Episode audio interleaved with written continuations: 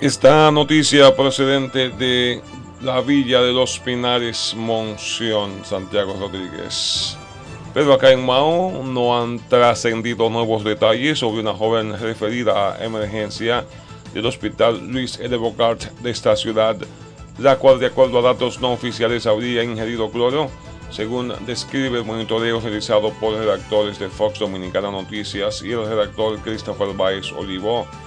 En ese mismo orden, Olivo dijo que se trataba de una adolescente de 17 años de procedencia haitiana y además cuenta con un embarazo de 8 meses y algunos galenos consultados habían especulado riesgos de daños al bienestar del bebé.